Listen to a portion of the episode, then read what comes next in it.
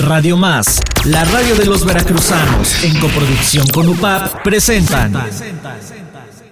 En caso de emergencia, capítulo 5, temporada 1, primeros auxilios.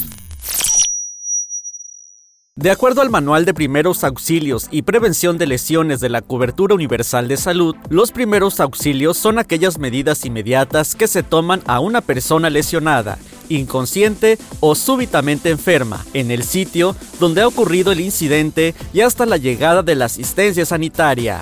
Estas medidas que se toman en los primeros momentos son decisivas para la evolución de la víctima. El auxiliador, antes de prestar ayuda, debe siempre procurar el autocuidado. Solo cuando su salud no corre riesgos, podrá entonces asistir a la víctima.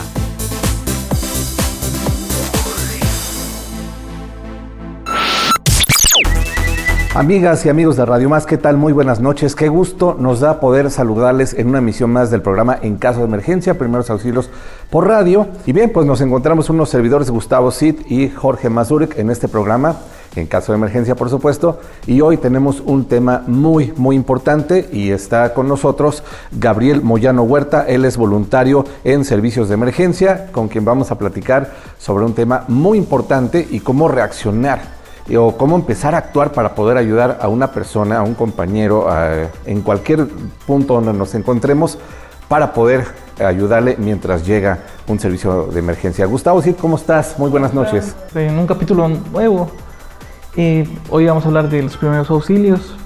¿Qué tal, Adam? Muy buenas noches. Antes que nada, les agradezco la cordial invitación para estar aquí presente y poder generar un poco más de conciencia en lo que son los primeros auxilios. Vamos a iniciar con la primera pregunta, Adam. ¿Nos podrías comentar qué son los primeros auxilios? Bueno, antes que nada los primeros auxilios tiene como definición que es la primera tipo de respuesta ante una persona que acaba de sufrir un accidente debido a que se ha tocado casos donde las mismas personas como tal atienten contra su propia vida, ya sea por problemas familiares, por problemas personales que pues realmente están suscitando en ese caso. Aquí nosotros cuando vemos que algo está pasando, eh, ¿cómo consideras tú que podríamos reaccionar o como que aterrizar cuando sucede algo y no ponernos así con la mente en blanco de que se nos bota todo, empezar a entrar en un primer contacto con ustedes. Aquí lo primordial, antes que nada, es de entrada, lo más primordial es conservar mucho la calma. ¿Por qué? Porque luego toca o nos toca ver personas que de lo alterada que están, no saben ni siquiera, por ejemplo, a qué número de emergencia llamar. Es muy importante, es muy vital conocer a qué números de emergencia tienes que comunicarte porque pues normalmente hablan a números que no corresponden y tarda incluso en llegar la ayuda. También es muy importante el conocer o el saber que para poder ayudar a una persona, antes que nada tiene que ser una escena segura para nosotros. Porque imaginemos que estamos ante un accidente vehicular, corremos hacia la calle a atender a una persona, no vimos un coche que venía y nos atropella. Es de vital importancia, antes que nada, conservar la calma. Si sabemos qué hacer en ese momento, brindar la ayuda correspondiente y si no, con el simple hecho de que hagan una llamada a un número correcto, ya están salvando una vida. Realmente es muy importante el saber de qué manera tenemos que reaccionar al conservar la calma, al saber en qué situación nos estamos encontrando, verificar bien que nuestra zona sea segura para nosotros, porque si no vamos a grabar una situación donde en lugar de requerir una ambulancia ya se requieren de dos a tres ambulancias más. Sí, Gabriel, y punto importantísimo el que nos estás comentando es pues serenarnos, pero aparte actuar rápido, pero en ese actuar rápido pues observar nuestro panorama, como tú lo indicas, llevar eh, a la persona que tenemos que rescatar, ayudar a una zona segura, porque sí, pues eh, una ambulancia pues traslada a una persona eh, al menos, ¿no?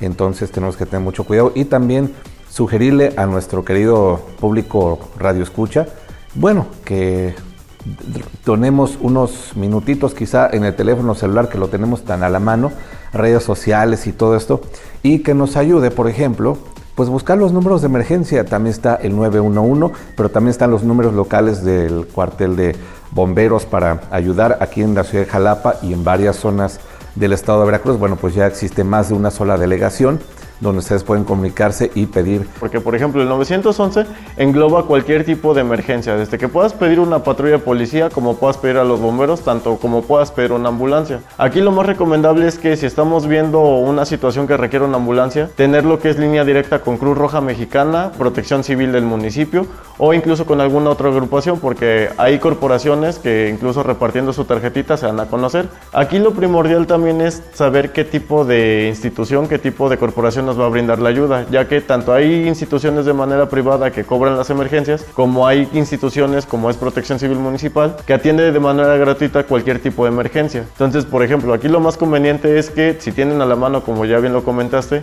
el teléfono es una herramienta primordial. Entonces aquí podemos entrar a investigar, pero pues no está de más darlos a conocer.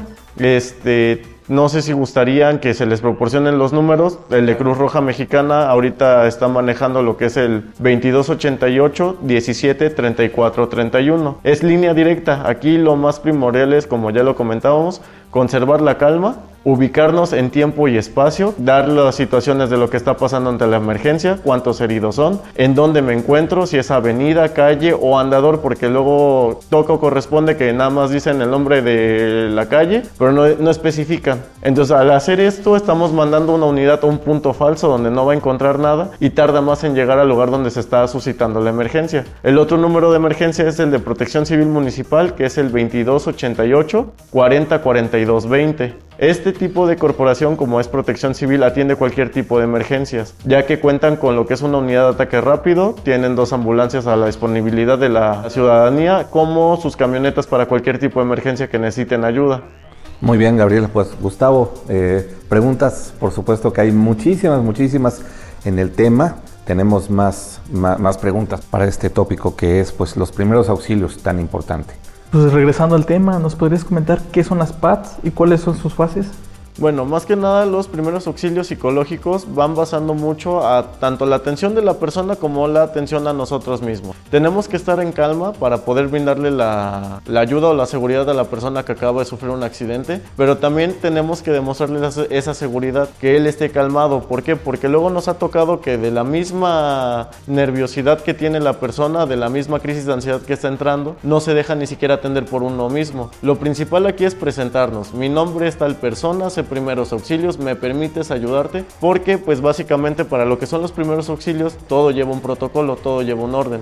Desde que la persona puede estar inconsciente para que la puedas atender, como puede estar tanto combativa como te pueden decir sí gracias, ayúdame. Aquí lo principal, como ya bien se comenta, es conservar la karma, demostrarte seguro de lo que vamos a hacer y de qué manera lo tenemos que hacer, porque pues si no nos encontramos seguros nosotros, en lugar de estar ayudando a una persona, ahora sí perdóname la expresión, pero pues podemos estar metiendo la pata ante, ante una persona que realmente necesita la ayuda. Sí, y una vida pues es importantísima y debemos de estar conscientes de lo que estamos haciendo. Eh, ya posteriormente platicaremos bueno, sobre cursos de primeros auxilios, donde se puede impartir a las y los interesados que estén escuchando este programa, que también puedan participar, aprender y, por supuesto, tener esa cultura de prevención. Hablamos también sobre protección civil, hablamos sobre prevención de accidentes y hablamos también sobre el actuar ante un momento así. Entonces son puntos muy importantes. Ahora, Gabriel, también queremos preguntarte, lamentablemente sucede en muchas ocasiones o, o hemos visto que hay que reaccionar rapidísimo. Y aquí en este caso, bueno, ¿qué es el RCP y de qué forma se realiza? ¿Cuál sería el protocolo de actuación ante una parada cardiorrespiratoria? Bueno, aquí lo principal o lo más importante es, como ya bien se comenta, eh, los primeros auxilios llevan cierto protocolo que va basando este, los primeros cinco puntos que son mis tres S, verificar la seguridad de mi escena, qué situación está pasando y el escenario donde me encuentro. Posteriormente, como tal, no podemos llegar a tocar a una persona si no tenemos algo muy importante que es nuestro aislamiento de sustancias corporales. Ahorita, gracias a Dios, ya estamos saliendo lo que es la pandemia, pero no tardando también este, está entrando otra vez lo que es el COVID-19. tenemos que contar con lo que es nuestro cubrebocas, nuestros gogles, para ver qué tipo de atención se le puede brindar a una persona. De esta manera estamos evitando un contagio para nosotros mismos. Posteriormente vamos a evaluar lo que es el estado de conciencia de una persona mediante estímulo verbal, estímulo doloroso y ver cómo va a reaccionar. El estímulo verbal es lo más sencillo. Vas a llegar, te vas a acercar, le vas a preguntar. Señor, ¿cómo se encuentra? Señor, ¿me escucha? Señor, ¿qué día es hoy? Si vemos que no responde a esto, vamos a proceder con el estímulo doloroso. Con lo que son, pues ahora sí, los nudillos de nuestra mano, vamos a presionar el costado del lado izquierdo de la persona para ver si reacciona a este estímulo. Una vez checando esto, vamos a ver si la persona está consciente o está inconsciente. Posterior de esto, seguimos con nuestro protocolo ABC o CAB. ¿Qué quiere decir esto? La A significa abrir la vía aérea ver que esté respirando, que tenga la vía aérea libre y permeable para que no le cueste trabajo lo que es este, oxigenar su cuerpo. La B son las ventilaciones que va por minuto y posteriormente lo que es la C nos habla de la circulación o el pulso. Aquí es importante ¿por qué? porque este paso nos va a indicar si necesita de lo que es el RCP o si de plano no lo requiere. ¿Cómo lo vamos a hacer? Vamos a ubicar lo que es el pulso de la persona con nuestros dos dedos, el anular y el índice, checando lo que es nuestro pulso radial a la altura de la muñeca y nuestro pulso carotidio que es en la altura de la yugular, del lado izquierdo que es lo más cercano al corazón, y ver cuántos latidos tiene por minuto. Si vemos que la persona está inconsciente, lo vamos a aplicar a la inversa. ¿Cómo sería esto? CAB. Checamos su pulso, checamos su vía aérea y ver cómo está respirando. Una vez que vemos que no cuenta con signos vitales, procedemos a empezar lo que es el RCP. ¿De qué manera lo vamos a hacer? Vamos a recostar a la persona sobre lo que es una superficie sólida o rígida para que no nos cueste trabajo al momento de comprimir. Se van a trazar dos líneas, una que lo divide a la mitad del cuerpo y la otra a la altura de las tetillas cruzando la mitad. Donde se junten esas líneas, se hace una cruz, es donde vamos a dar las compresiones. ¿De qué manera? Aquí muchos dicen que tiene que ser con la mano izquierda, pero pues eso es un mito, porque pues básicamente hay que desmentirlo. Con la mano con la que te sientas más seguro, más cómodo, es la que vas a poner lo más cercano al pecho, la otra posteriormente en la parte de arriba. Vamos a estar a una distancia pues por así decirlo, cerca de la persona para que no nos cueste tanto trabajo porque realmente el dar RCP es muy cansado y vamos a empezar la compresión. Una persona como primer respondiente no puede aplicar lo mismo tipo de RCP que aplica un paramédico. ¿Qué vamos a hacer? Según la AJA, la Asociación Americana del Corazón, vamos a aplicar lo que son de 100 a 120 compresiones en aproximadamente un minuto. Vamos a contar fuerte y claro para que cualquier otra persona que vaya pasando que sepa de primeros auxilios nos pueda relevar en un segundo ciclo. Una vez terminando esto se vuelve a empezar, pero tenemos que evaluar otra vez lo que es la circulación o el pulso. Las compresiones hacia una persona no tienen que exceder de 5 a 10 centímetros. Tienen que ser profundas, fuerte con la espalda de nosotros recto, porque si no, nosotros mismos nos podemos causar lo que es una lesión. Bien, de acuerdo, pues puntos importantes en cómo actuar en el RCP. Entonces mención también, este, nos pregunta el público que en caso, ¿qué podemos hacer en caso de una herida y qué no hacer? Aquí lo más conveniente, lo más importante es identificar qué tipo de herida se está tratando, porque tenemos diversos tipos de herida. Puede ser desde una pequeña cortada, como puede ser una abulsión, que es lo más conocido como una mordida de perro.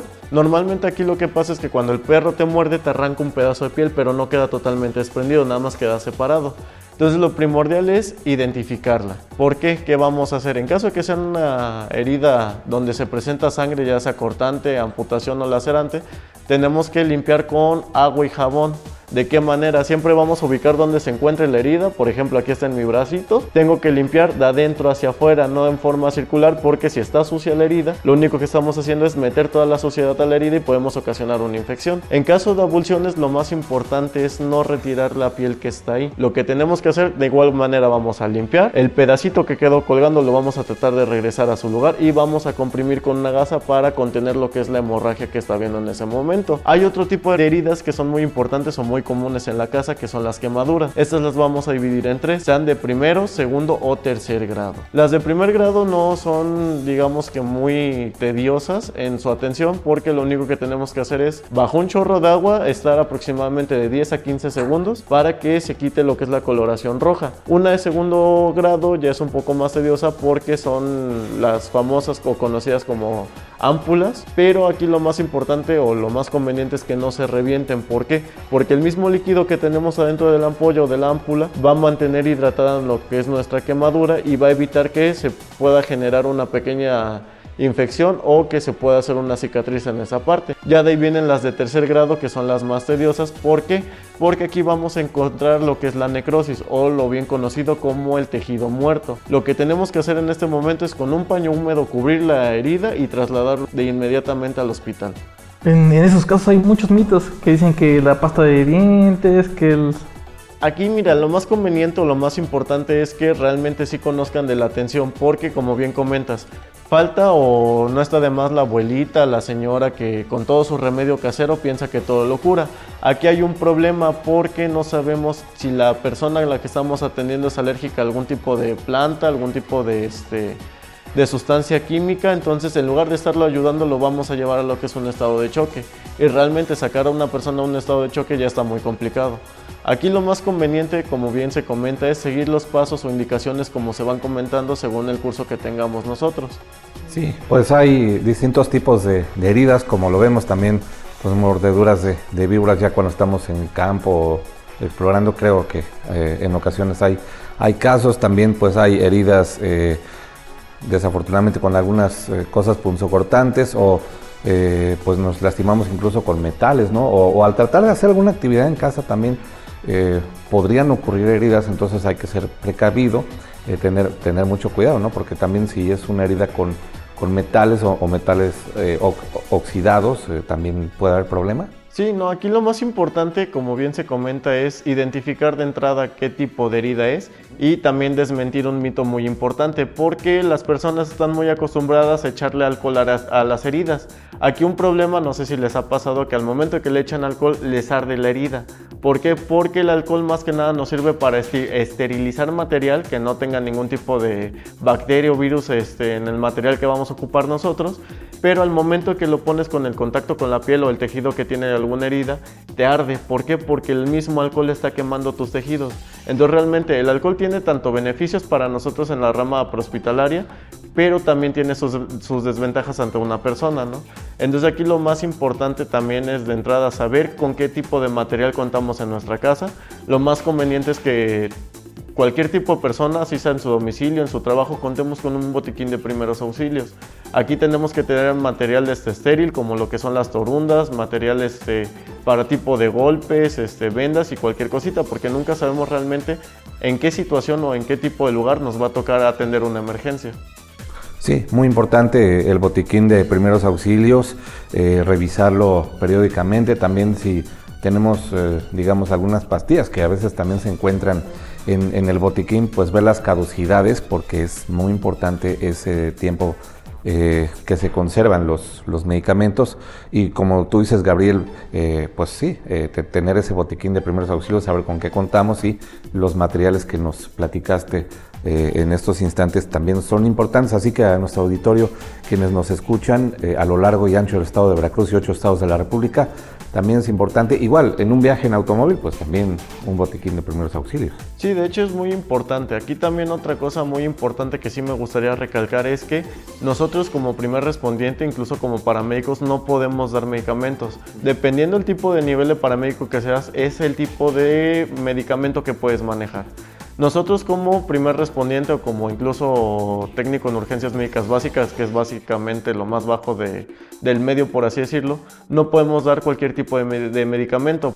Sí, claro, eh, pues eh, llevar al paciente a las urgencias, a los hospitales y ya, como tú lo comentas, los médicos son los encargados de eh, administrar los medicamentos y bueno, ya trabajar con el historial clínico o que el, el mismo paciente se lo pueda decir al médico, ¿no? Si, si ha padecido de, algunos otros problemas de salud, lo que se hace en un cuestionario eh, cuando eh, asistimos al médico. Por eso es de vital importancia también el conocer qué tipo de medicamentos, qué tipo de personas estamos atendiendo, porque incluso con el simple hecho que le digas tómate tu pastilla, con eso ya lo, lo mejoramos. O nunca falta de más que estamos atendiendo a una persona que llevaba cierto tratamiento, de repente se lo modifica el doctor o el, el médico que lo está atendiendo y de repente se empieza a sentir mal. ¿Por qué? Porque aquí normalmente también es importante conocer qué tipo de situación es la que nos está presentando. Ya me tocó en cierta ocasión atender a una señora que no nos comentó que le habían cambiado su medicamento, se sentía muy mal y pues nosotros llevamos pensando hacia, otro tipo de ramo que podíamos hacer y pues realmente lo único que estaba pasando es que su cuerpo se estaba adaptando a este nuevo, a este nuevo medicamento que le estaban suministrando. Ese, otra pregunta del público nos eh, comentan qué hacer y qué no hacer ante una hemorragia. Este puede ser tipo nasal o puede ser interno. Bueno, aquí para el tipo de hemorragia tenemos que identificar en qué zona se encuentra. Digamos que tenemos una hemorragia pues muy, por así decirlo, extravagante, que está saliendo mucha sangre a chorro. Tenemos tres tipos de métodos de contención que son los más efectivos. Aquí también viene un cierto mito. El primer método de contención es la presión directa. Vamos a ubicar la, zona donde se encuentra la hemorragia y con una gasa o un trapo limpio, que no esté pues así sucio, que esté estéril, vamos a presionar sobre la herida. ¿Qué vamos a hacer en caso de que ese trapo, ese, este, esa gasa se llene de sangre? No lo vamos a retirar. Aquí lo más importante es que así como vamos poniendo, se le pone otro encima. Ese es el primer método. Digamos que tenemos una fractura ahí. Lo más conveniente en este tipo de casos es buscar la, la, arteria que va más cercana al corazón y presionar de manera indirecta en la parte posterior. Vamos a cubrir con una gasa donde se encuentra la herida y vamos a presionar la parte media entre el corazón y la herida. De esta manera estamos evitando que la circulación o la sangre vaya hacia la herida y tengamos una pérdida más más extravagante. Aquí lo importante de una hemorragia es que tengamos que hacer la contención de inmediato. ¿Por qué? Porque cuando una persona pierde aproximadamente lo que es un litro de sangre ya puede caer en un estado de choque. Y viene el mito que quiero desmentir. Aquí normalmente muchas personas están acostumbradas o están con la mentalidad de que normalmente por protocolos anteriores decían que el torniquete no se utiliza. ¿Por qué? Porque normalmente el torniquete cuando lo causas o lo generas estás causando que no haya oxigenación en la extremidad. Entonces el problema aquí es que vas a causar una necrosis en el tejido donde está la herida. Esto normalmente no se tiene que aplicar con lo que son soldados militares que tienen que ir a una distancia larga de trayecto hacia donde va a ser atendido la persona. Muy bien, pues eh, igual puntos tan, tan, tan importantes. Recuerden que están ustedes escuchando el programa en caso de emergencia a través de las frecuencias de Radio Más y por supuesto también a través de UPAF, la Universidad Popular Autónoma de Veracruz, una coproducción. Estamos platicando con Gabriel Moyano Huerta, eh, voluntario en servicios de emergencia con temas de reacción inmediata que son los primeros auxilios aquí a través de estos medios. Eh, pues los casos más frecuentes en la ciudad son personas que luego se convulsionan. ¿Qué hacer en este caso? Bueno, en este tipo de caso, ante una persona que acaba de convulsionar, es muy importante también saber los antecedentes de la persona. Si hay algún amigo, algún familiar cerca, preguntarle si ya padece de lo que es una enfermedad conocida como epilepsia. Una vez que cae la persona al suelo, tenemos que hacer las cosas más importantes, porque aquí también vengo a desmentir varios mitos. Uno de los mitos que normalmente decían o ocasionaban con las personas era el ponerle un lapicero o un objeto duro o rígido en la boca para evitar que se mordiera la lengua. Aquí está muy mal eso. ¿Por qué? Porque ante una crisis epiléptica, ante una crisis de convulsiones, realmente la persona que se está convulsionando sí llega a tener episodios de bastante fuerza, donde al momento de morderlo puede romper el objeto que tiene en la boca.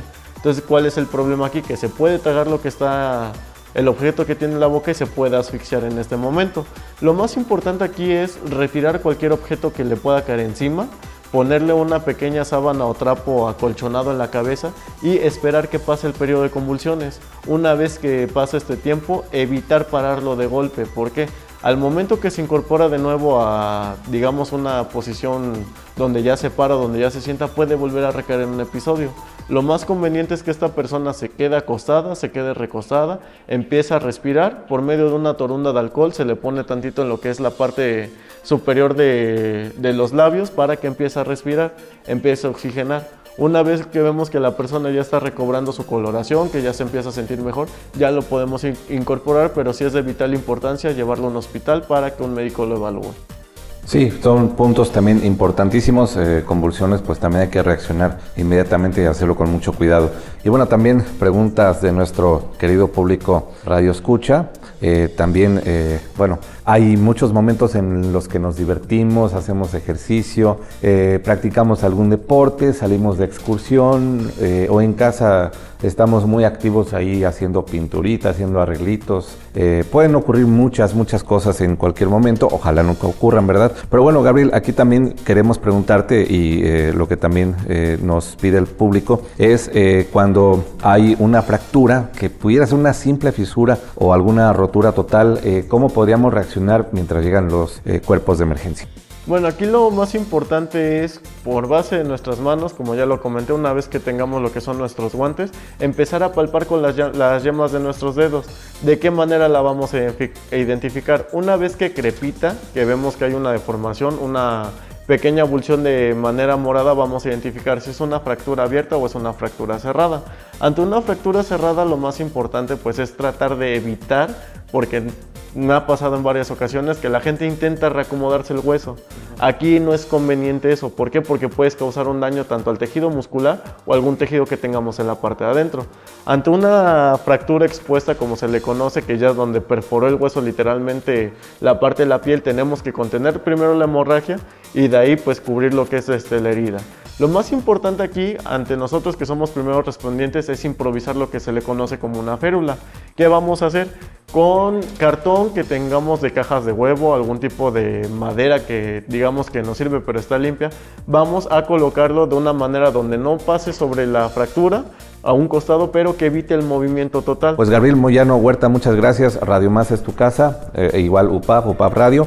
Y pues esperamos verte en mucho más ocasiones para que platiquemos de eh, cuestiones de emergencia, de primeros auxilios. Sí, pues muchísimas gracias por la invitación y pues ahora sí quedamos a sus órdenes. Como ya bien lo comentó, yo pues básicamente soy personal tanto en el área prehospitalaria como en el área de atención y prevención de combate de incendios. Entonces cualquier tema que les pueda apoyar, pues aquí estamos a la orden. Perfecto, pues, muchas gracias, Adam. Pues, muchísimas gracias. Bien, muchas gracias, muchas gracias Gustavo por compartir micrófonos contigo en este programa en caso de emergencia. También al staff de producción, a Diego Guzmán, Emiliano Fernández, eh, también compañeros de UPAF y compañeros de Radio Más. Muchas gracias y recuerden, nos escuchamos próximo martes 8.30 de la noche en caso de emergencia a través de Radio Más. Este programa se realiza en coproducción de Radio Más con la. En caso de emergencia, te esperamos en nuestra siguiente emisión.